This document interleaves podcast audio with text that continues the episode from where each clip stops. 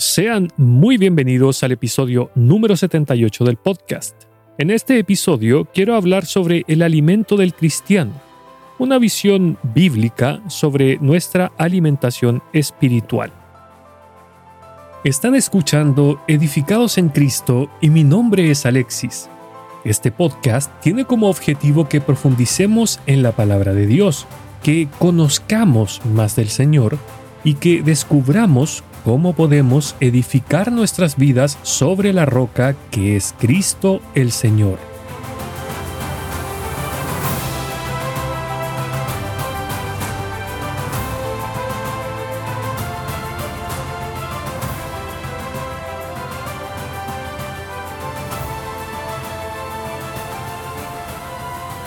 Dice la palabra de Dios. Ciertamente se acerca la hora, dice el Señor soberano, cuando enviaré hambre a la tierra. No será hambre de pan ni sed de agua, sino hambre de oír las palabras del Señor. La gente deambulará de mar a mar y vagará de frontera a frontera en busca de la palabra del Señor, pero no la encontrarán. Amos capítulo 8 versículos 11 y 12 leí la versión Nueva Traducción Viviente. La verdad es que la iglesia de hoy está experimentando la peor sequía y hambruna espiritual de toda su historia. Una gran cantidad de, comillas, ovejas hambrientas está clamando a sus pastores por comida que les dé vida, algo que les pueda mantener en pie durante estos tiempos peligrosos en los que vivimos. Segunda de Timoteo capítulo 3 verso 1. Sin embargo, lo que hoy les ofrecen estos sobreveedores no es más que, comillas, comida chatarra, porque en vez de alimentarlos, dejan la casa de Dios vacía, insatisfecha y débil. Y estas pobres ovejas se han cansado de volver una y otra vez a una mesa vacía. Esto no es lo que Dios quería para su pueblo, porque Él ha provisto un pan para todo el mundo. Este pan que nos ofrece es más que un mero sustento, sino que es una comida de vida que lo llena todo, tal como dijo el Señor. Yo he venido para que tengan vida y para que la tengan en abundancia. Juan capítulo 10, versículo 10, leí la versión Reina Valera 1960. ¿Cuál es este pan de Dios que anhelamos tan desesperadamente? La respuesta la encontramos en el Evangelio de Juan. Escuche. Jesús les respondió, Les digo la verdad, no fue Moisés quien les dio el pan del cielo, fue mi Padre. Y ahora Él les ofrece el verdadero pan del cielo, pues el verdadero pan de Dios es el que desciende del cielo y da vida al mundo. Jesús les respondió, Yo soy el pan de vida, el que a mí viene nunca volverá a tener hambre el que cree en mí no tendrá sed jamás. Juan capítulo 6 versículos 32, 33 y 35. Leí la versión Nueva Traducción Viviente. En otras palabras, el Señor Jesús mismo es la respuesta, porque así como el maná que fue provisto para el sustento del pueblo de Israel en el desierto, del mismo modo, el Señor Jesús es el pan que bajó del cielo como un regalo de Dios para sustentar nuestras vidas hoy y cada día.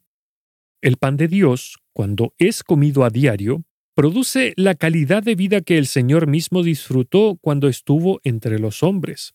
Nuestro Señor participó de una vida que fluyó directamente de su Padre Celestial, una vida que, por cierto, también debería avivarnos.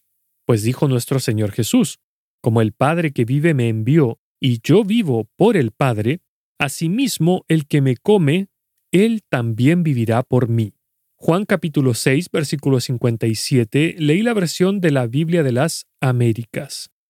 Pero es precisamente de este pan de lo que carece la cristiandad moderna, y que tan desesperadamente necesita.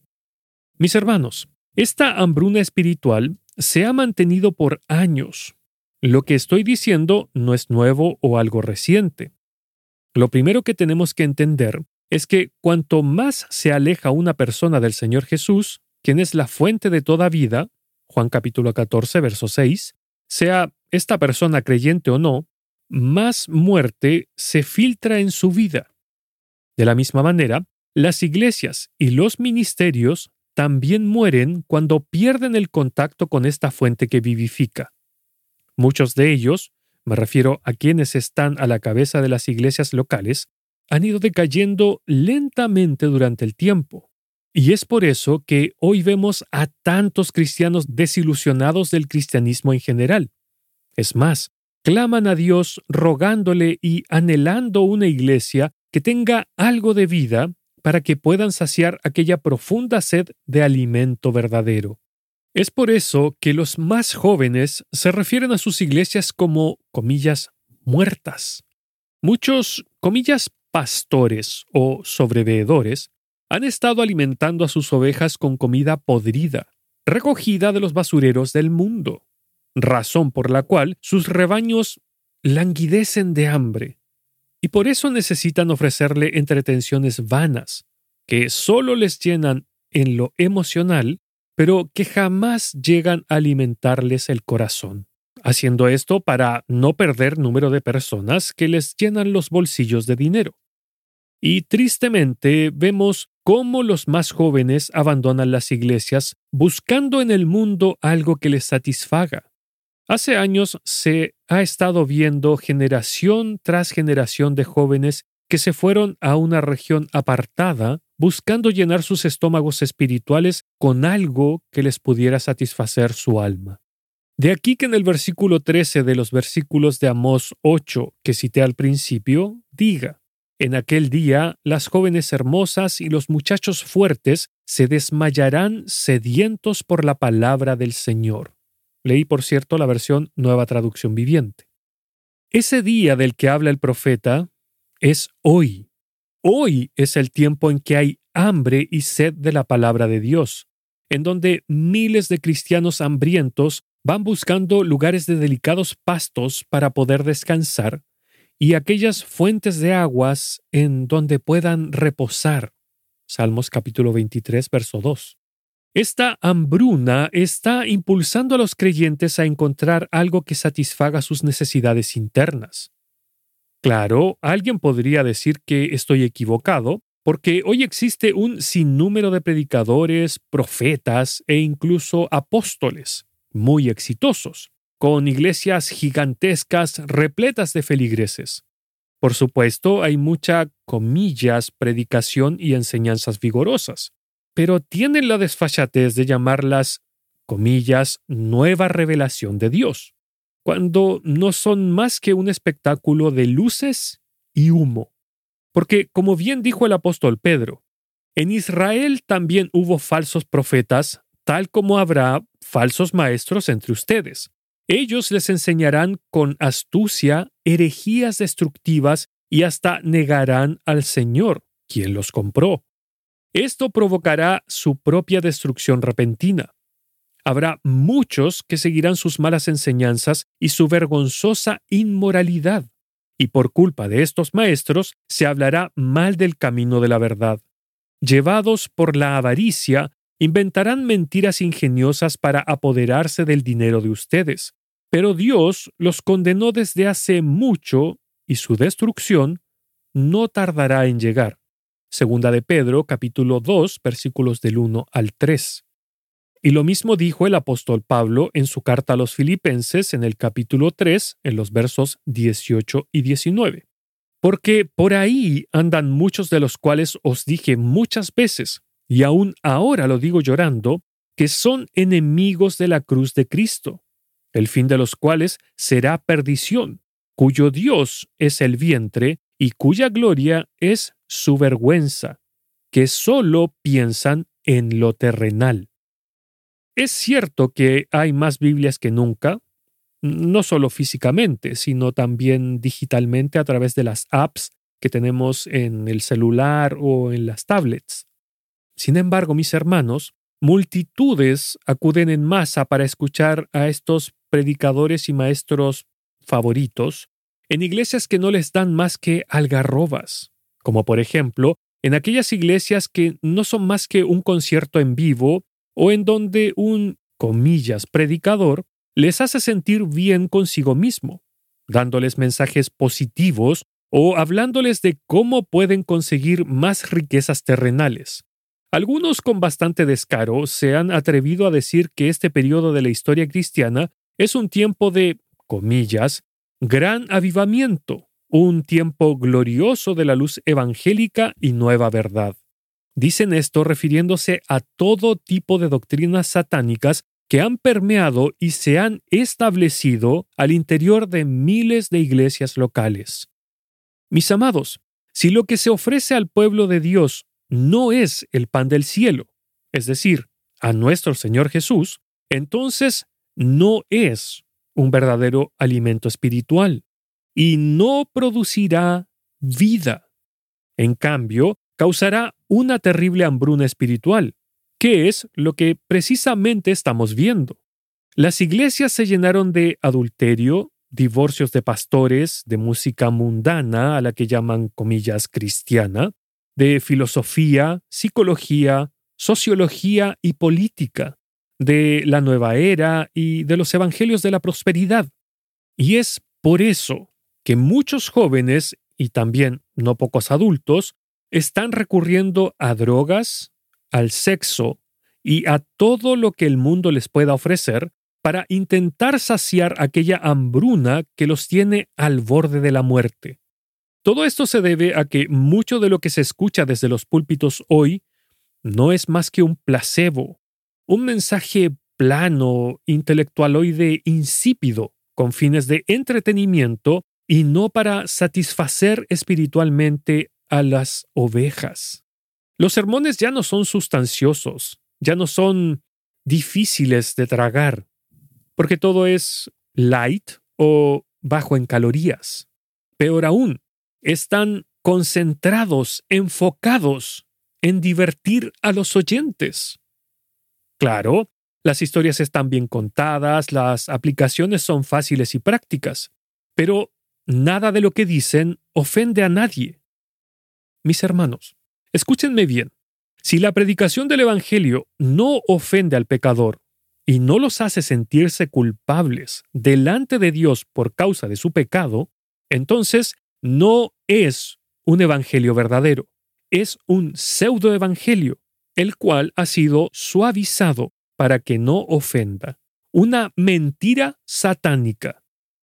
Este tipo de engaño diabólico solo les hace hablar de el amor de Dios, pero jamás de su justicia, su santidad y la intolerancia que tiene Dios al pecado del hombre. Se les presenta un Dios que es una especie de de abuelito amoroso y consentidor que perdona lo que sea. Pero jamás se presenta como lo que verdaderamente es, el juez de toda la tierra. Génesis capítulo 18, verso 25. Nunca se les habla del arrepentimiento necesario para poder alcanzar el perdón, porque sin arrepentimiento no puede haber perdón de pecados. Hoy en día nadie tiene problemas con llevar a un cónyuge o a un amigo no cristiano el domingo a una predicación, porque no se avergonzarán ni serán confrontados por su pecado. Ningún carbón ardiente del altar de Dios quemará sus conciencias. Ninguna saeta ardiente de convicción será lanzada desde el púlpito y los hará humillarse doblando las rodillas en arrepentimiento a Dios. Ningún dedo apuntará directamente a sus corazones y dirá a viva voz, He aquí el hombre. Y si por casualidad el martillo de la justicia divina cae contra el pecado, el golpe será suavizado rápidamente para, comillas, no ofender a nadie. Es asombroso, pero muy cierto, que el lugar más conveniente y tranquilizador para, comillas, esconderse de los ojos llameantes de un Dios santo sea el interior de una iglesia muerta. Es más, estos pseudo predicadores sirven más como portadores de un féretro que como apóstoles de la vida como osan llamarse. En lugar de guiar a los inconversos a los pies de la cruz de Cristo, y a los creyentes hambrientos a una vida abundante que ofrece Jesús, les dan seguridades superficiales les hablan de dinero y los hacen sentir cómodos, pues tratan de aliviar el hambre de los oyentes al decirles, todo está bien, haz lo que tengas que hacer, no te tienes que arrepentir, está bien como eres, Dios te ama y te acepta como tú eres porque Él ama al pecador. Así que no debes hacer nada por cambiar un ápice de tu ser. Y a los creyentes les dicen, no te molestes en alimentarte del pan de vida, permaneciendo en obediencia a Dios, orando y leyendo tu Biblia a diario. No hace falta que obedezcas lo que Dios manda. Tú no necesitas alinear tu corazón al de Él. Basta con que vengas una vez o de vez en cuando a la iglesia y ya. Pero lo más terrible es que estas ovejas llevan tanto tiempo en el barro que se acostumbraron a subsistir comiendo comida chatarra. Si se les habla de la verdad de las escrituras, se tapan los oídos y salen literalmente corriendo porque prefieren seguir comiendo sus algarrobas. Es como en los tiempos del profeta Jeremías. Escuche, ¿a quiénes hablaré y advertiré para que oigan? He aquí sus oídos están cerrados y no pueden escuchar. He aquí la palabra del Señor les es oprobio, no se deleitan en ella, porque desde el menor hasta el mayor, todos ellos codician ganancias, y desde el profeta hasta el sacerdote, todos practican el engaño, y curan a la ligera el quebranto de mi pueblo diciendo, paz, paz. Pero no hay paz. ¿Se han avergonzado de la abominación que han cometido? Ciertamente no se han avergonzado, ni aún han sabido ruborizarse. Por tanto, caerán entre los que caigan. En la hora que yo les castigue, serán derribados, dice el Señor. Jeremías capítulo 6 versículos 10 y del 13 al 15, leí la versión de la Biblia de las Américas. Mis amados, es doloroso ver esto, porque no solo se les mantiene con una dieta rica en mundanalidad y alta en pecados, sino que son como lo que le dice Dios a Isaías sobre Jerusalén y Judá. Escuche, el aspecto mismo de su rostro los delata. Exhiben su pecado como la gente de Sodoma y ni siquiera tratan de esconderlo. Están condenados. Han traído destrucción sobre ellos mismos. Isaías capítulo 3 versículo 9, leí la versión Nueva Traducción Viviente. Las redes sociales están plagadas de este tipo de cristianos, en las que publican sus pecados enorgulleciéndose de ellos, en vez de sentir vergüenza. Le dan un like o un amén, especialmente a esas frasecitas positivas que los hacen sentir bien con sus pecados o en donde les dicen que Dios les concederá todos sus deseos. Jamás reaccionan así ante un versículo que los confronta con su pecado o que los llama a la obediencia. Y sumado a lo anterior, es que estos predicadores falsos de los que he estado hablando protestan frente a estas palabras que estoy diciendo, porque ellos proclaman que sus iglesias, lejos de estar muertas, están llenas de feligreses, alabanza y adoración a Dios. No obstante, estas iglesias, comillas, exuberantes y llenas de emoción, no necesariamente están llenas de vida. A estos falsos maestros les ofende la palabra de Dios. Llaman legalistas, intolerantes o violentos a quienes los conminan y los llaman a la santidad y a la obediencia de la palabra de Dios. Hablan de que estas personas no tienen amor, que son prejuiciosos aquellos que les citan las escrituras para que se vuelvan a Cristo. Mis hermanos, permítanme explicarles algo. La adoración proveniente de labios impuros son verdaderamente una abominación para Dios. La alabanza que brota de corazones llenos de adulterio, lujuria u orgullo son un hedor que sube hasta la nariz de Dios. Por decirlo de una manera un tanto figurativa, los estandartes cristianos, sostenidos en alto por manos manchadas de pecado, no son más que alardes de la arrogancia y rebelión de su pueblo. De eso es lo que leemos en Malaquías. Escuche.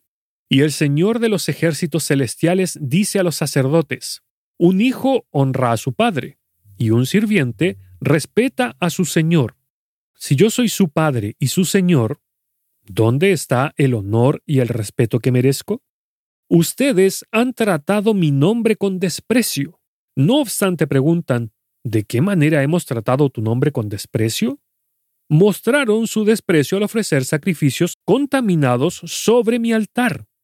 Entonces preguntan, ¿cómo hemos contaminado los sacrificios? Los contaminaron al decir que el altar del Señor no merece respeto. Cuando ofrecen animales ciegos como sacrificio, ¿acaso no está mal? ¿Y no está mal también ofrecer animales lisiados y enfermos? Intenten dar este tipo de regalos al gobernador y vean qué contento se pone, dice el Señor de los ejércitos celestiales. Adelante, supliquen a Dios que sea misericordioso con ustedes. Pero cuando llevan esa clase de ofrendas a Él, ¿por qué debería tratarlos bien? pregunta el Señor de los ejércitos celestiales. Malaquías capítulo 1 versículos del 6 al 9 leí la versión Nueva Traducción Viviente.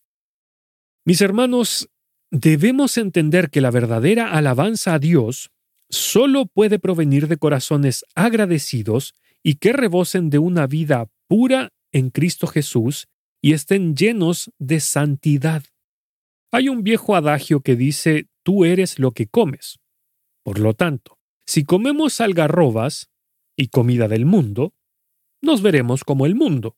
Pero si comemos del pan de vida, reflejaremos a Cristo, porque el Señor Jesús dijo que su carne debería ser nuestro alimento, nuestra dieta básica.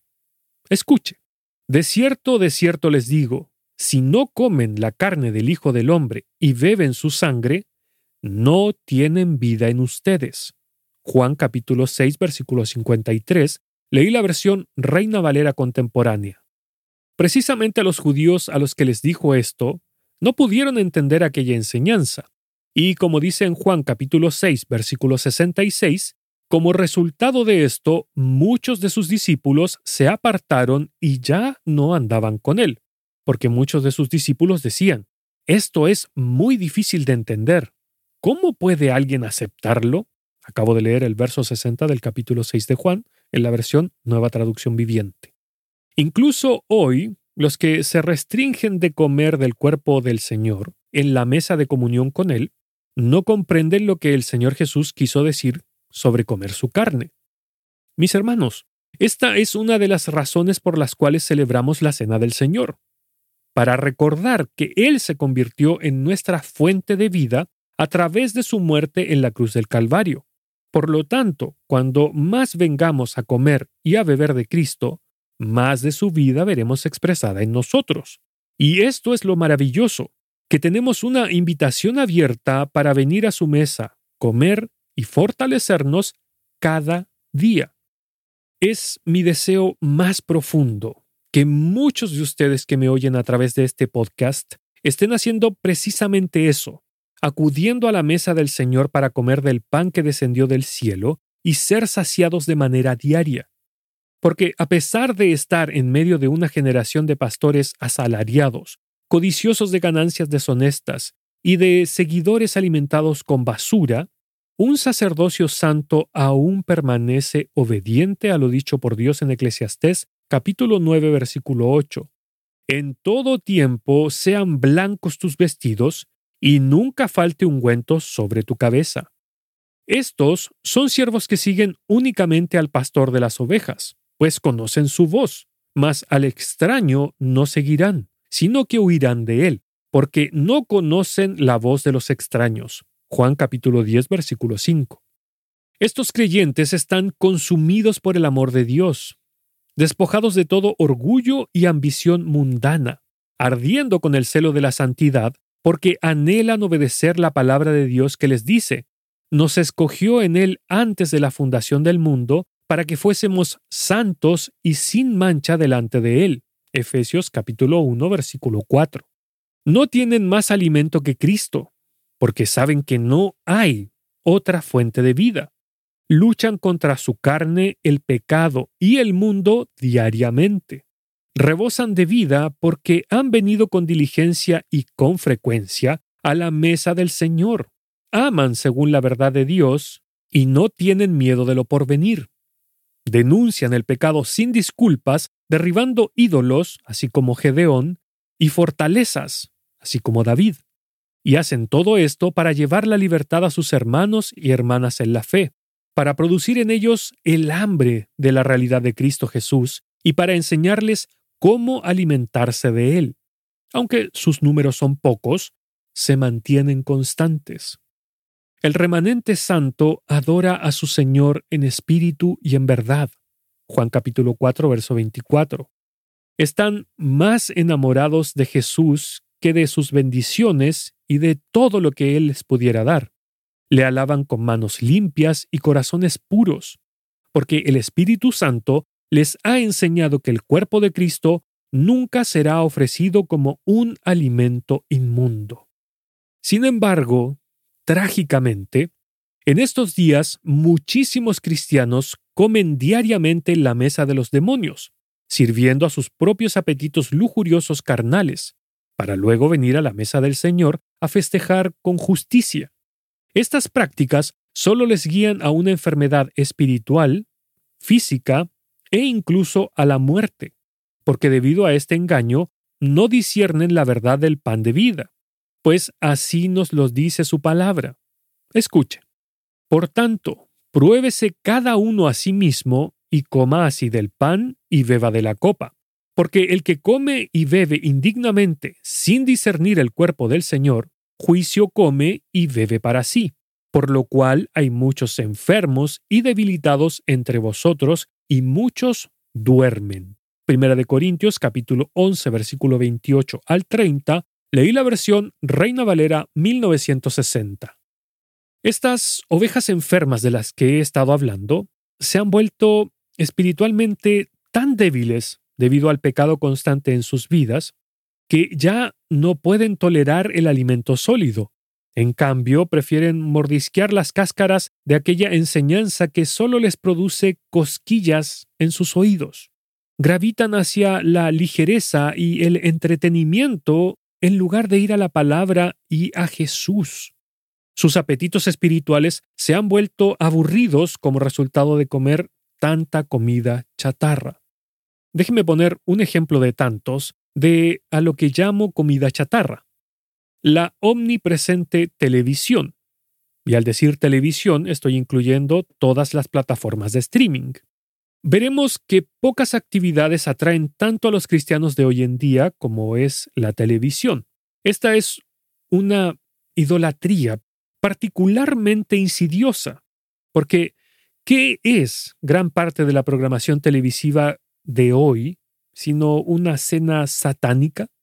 Porque, sin importar cómo lo llamemos los cristianos, todo lo que vemos en las pantallas del mundo no son más que adulterio, fornicación, inmundicia, lascivia, idolatría, hechicerías, enemistades, pleitos, celos, iras, contiendas, disensiones, herejías, envidias, homicidios, borracheras, orgías. Gálatas capítulo 5 versículos del 19 al 21 leí la versión Reina Valera 1960.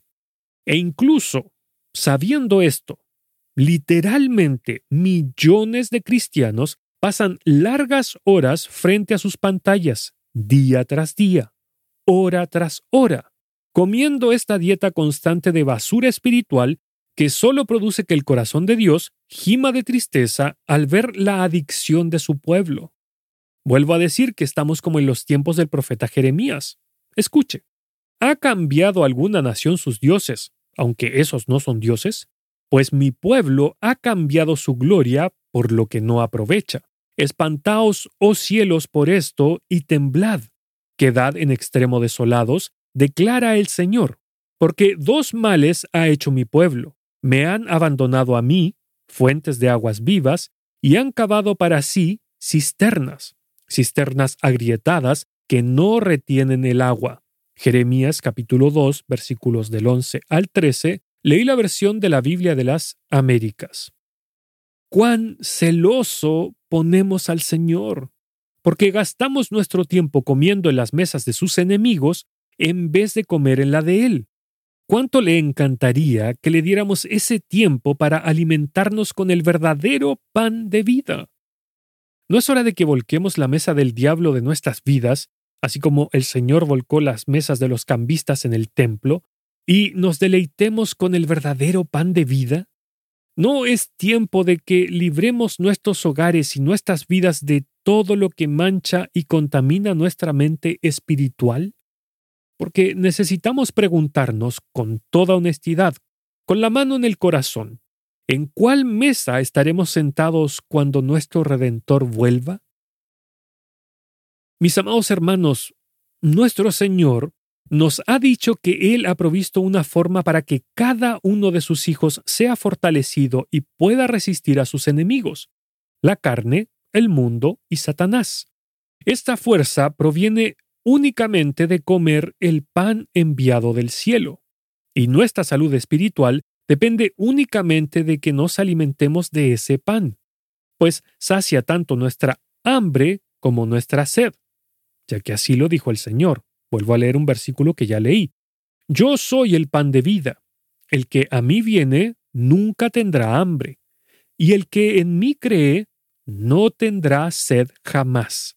Juan capítulo 6 versículo 35, leí la versión Reina Valera 1960. Es que no existe otra manera de mantenernos sanos y fuertes espiritualmente hablando.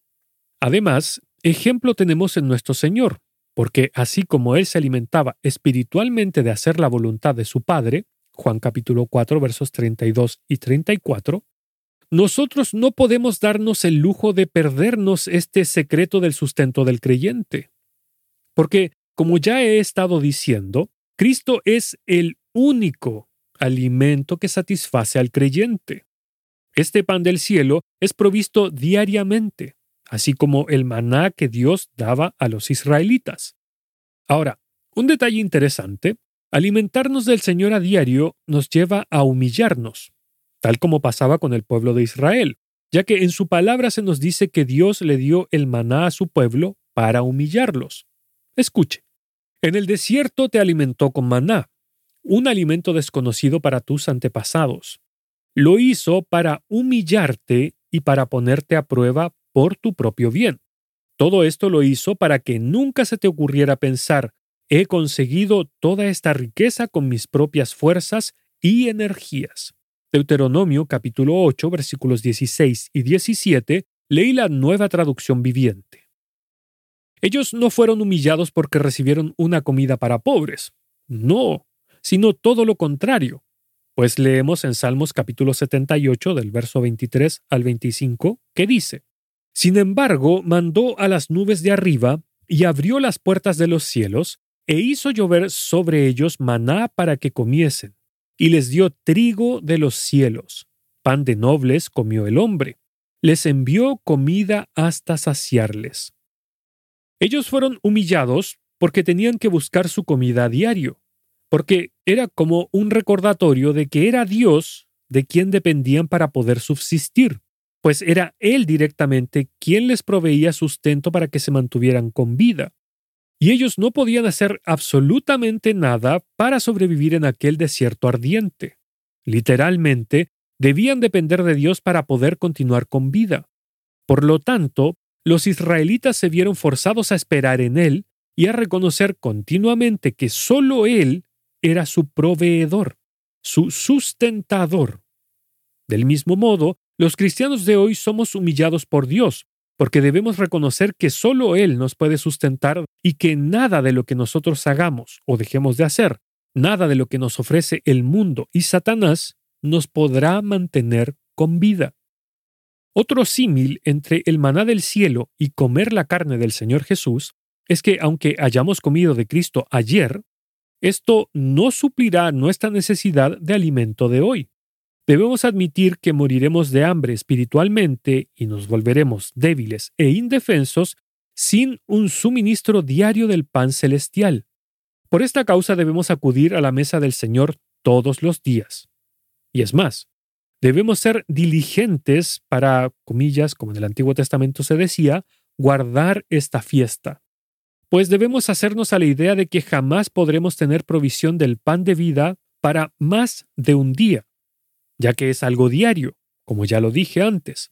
Lo que comimos ayer no nos sacia para hoy ni para mañana, sino que debemos salir a recoger el maná a diario, pues así era como lo debía hacer el pueblo. Escuche. Y a la mañana siguiente, los alrededores del campamento estaban húmedos de rocío. Cuando el rocío se evaporó, la superficie del desierto quedó cubierta de copos de una sustancia hojaldrada y fina como escarcha. Los israelitas quedaron perplejos al ver eso y se preguntaban unos a otros, ¿qué es esto? Porque no tenían idea de lo que era. Entonces Moisés les dijo, Este es el pan que el Señor les da para comer. Estas son las instrucciones del Señor. Cada grupo familiar juntará todo lo que necesite. Recojan dos kilos por cada persona en su carpa. Así que los israelitas hicieron lo que se les dijo. Algunos recogieron muchos, otros solo un poco. Pero cuando lo midieron, cada uno tenía lo justo y necesario. A los que recogieron mucho no les sobraba, y a los que recogieron poco no les faltaba. Cada familia tuvo justo lo que necesitaba. Entonces Moisés les dijo, No guarden nada para el día siguiente. Sin embargo, algunos no hicieron caso y guardaron un poco hasta la mañana siguiente. Pero, para entonces se había llenado de gusanos y apestaba, y Moisés se enojó mucho con ellos. Después de este incidente, cada familia recogía el alimento cada mañana conforme a su necesidad. Cuando el sol calentaba, los copos que no se habían recogido se derretían y desaparecían. Éxodo capítulo 16 versículos del 13 al 21, leí la nueva traducción viviente. En esta porción de las Escrituras podemos ver que el alimento de ayer no servía para el otro día, pues dicen los versos 19 y 20 que no podían recoger para dos días porque le salían gusanos y se pudría.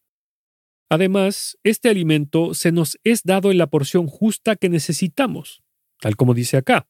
Algunos recogieron mucho, otros solo un poco, pero cuando lo midieron, cada uno tenía lo justo y necesario.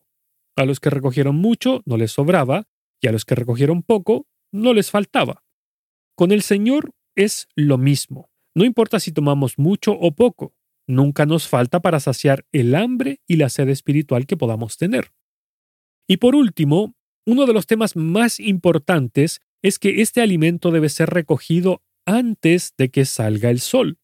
Es cierto que podemos alimentarnos del Señor a cualquier hora del día, pero este pan del cielo está más fresco, por así decirlo, en la madrugada.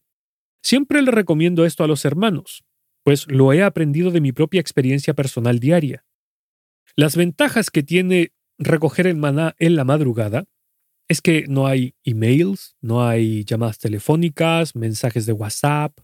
Lo que quiero decir es que podemos estar sentados a solas con el Señor en su mesa sin que nada ni nadie nos distraiga.